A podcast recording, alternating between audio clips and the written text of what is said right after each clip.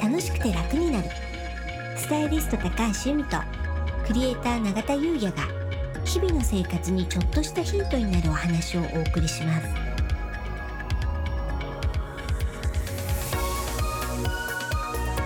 こんにちは。クリエイターの永田優也です。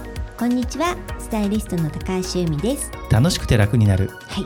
本日のテーマはうん。睡眠風水となります。はいうん。これね、うん。あの以前確か95回はい。に快眠風水うん。っていうのをやってるんですけれども、うん。今回はどんなお話なんですか、はい、まあ、そことね重複する部分もあるんですけど改めてねこの睡眠の大切さと、そしてね今の私たちの睡眠事情というのを今日はお話ししたいと思います。ありがとうございます。うん、あのね風水では人は寝ている間に運を再生するっていう考え方があるので、うん、この寝るという行為はすごく大切なんですよ。大切ですよね。うん。うん。なので、えー今までお伝えしているのはまず、えー枕元に何も置かない方がいいよと、はい。うん、寝てる間も何かそこ枕元に置いてあるとその情報が入ってきちゃってぐっすりリラックスして休めないのでうん。情報過多になって、頭の上は何も置かない。そして携帯電話も、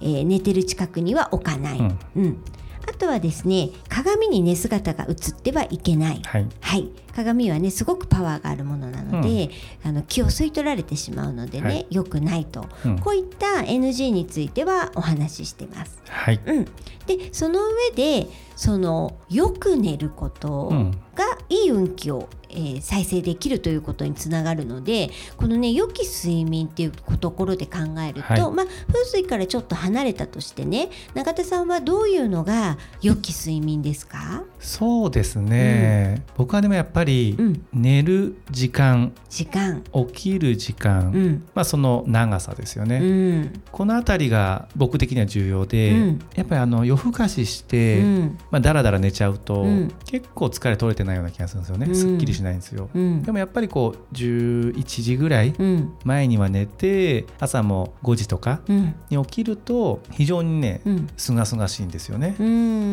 んじゃあまあその睡眠の時間どれぐらい寝れるかという長さも大大切だけれども、はい。そのあんまり夜が更けてから寝ない。そうなんです。うん。で結局僕睡眠長く取らないとダメな人間なので、うん。遅く寝ると遅く起きる、うん。まあ、早く起きるとまあ疲れ取れてないじゃないですか、なので長く寝てしまうと起きる時間うん。遅くなるじゃないですか、うん。そうするとねなんかね気持ちがね乗ってこないんですよね、うん。うん。それこそね若い時はもうそんな感じでしたよ。はい。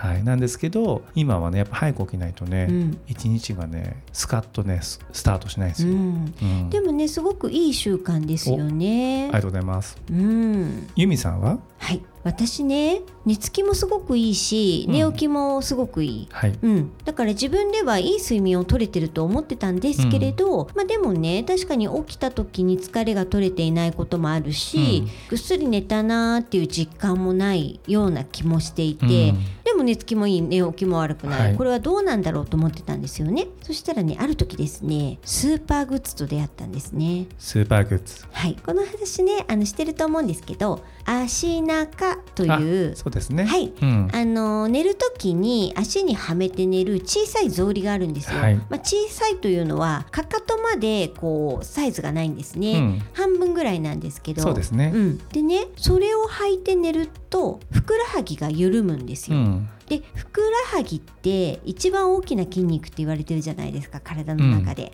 なので全体が緩む。うん。でその緩んでから入眠することでしっかりと寝れるっていうメカニズムだそうなんです。うん。うん、なんで私はもうあの寝床に入ってすぐ寝れちゃう。でこれは気絶だと。うん。うん、なのできっちりとこうなんていうんですかね。ゆるゆるとこう入眠していくのがいいらしいんですよね、うん。全身を緩めて。はい、でこれを使ってから本当にねしっかり寝れたな休めたなっていう感じがうん。実感できているので、うん。これね本当にね私のねスーパーグッズなんですよ。ですようね、ん、まあ、実は僕も使ってるんですけどね。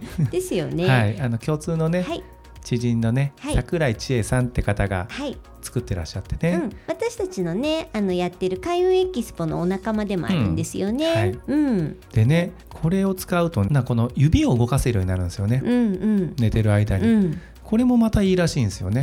効果としてはい、うん。うんなのでねこういった何かグッズを使うっていうのもいい睡眠のためにはね、うん。あの重要ですよね。いやめちゃくちゃ重要ですね。うんあと枕とかね。そうです。枕はね枕も私と長さん同じの使ってるじゃないですか。あの生体枕。はい。これあの白石美穂さんはいですね、白石美筋穂さん。膜リリースのはい、うん、おすすめの、うん、この枕もいい。いい。はい。私もうねこの枕のおかげで枕難民から脱出できました。できましたよね、うん。枕ってなかなか難しいですもんそうなねんですよ。いや本当に。なので頭は生体枕。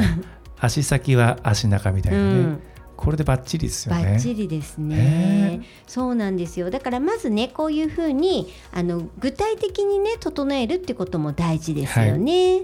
であとねこれも前にもお話ししてますけどあの頭の向きでいい向きはどこですか？北です北ですね。はい。まあ北枕ってねあのー人が亡くなったら北枕で安置するので、はい縁起悪いんじゃないなんて言うんですけど、うんそうではなくて一番よく寝れるからいい状態であの旅立っていただくっていう意味で北枕なので、はいやっぱ北がね一番ね安眠できる。あと気っていうのは北から入って南から抜けるんですね。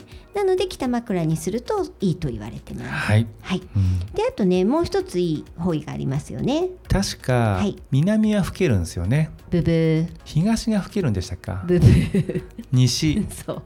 西は吹けます。西が吹けるんですよね。要注意。絶対西枕で寝てはいけない。であと南もね確か違ったんですよ。そう。南はねあの木下とゴ水ヒノキが強いのでねイライラしちゃうからダメ。ですよね、はい。なので東です。ピンポン。東はね、まあ、日が昇る方位ですから発展の気を持っている、うん。うん。ということで北枕か東枕ですねがいいってことですよね。本当にね、なかなか難しいですけどね。ああそうですか。僕ね今北枕っすうんはい。よかったですね、なのでね皆さんあの暑い夏が過ぎてね、うん。もうだいぶ寝やすくなってきたのでぜひあの睡眠の環境を整えて運気も上げていただけたらと思います。ありがとうございます。はいそれでは本日は以上となります。はい本日もお聞きいただきありがとうございました。よろしければ登録をして引き続き聞いていただけたら嬉しいです。また楽しくて楽になるオンラインサロンの詳細を概要欄に貼ってありますのでこちらもご興味ありましたらお目通ししていただきもし何か疑問不明点などありましたらお気軽に LINE 公式からお問い合わせいただけたらと思います。楽しくて楽になる。スタイリスト高橋由美とクレーター永田優也がお送りしました。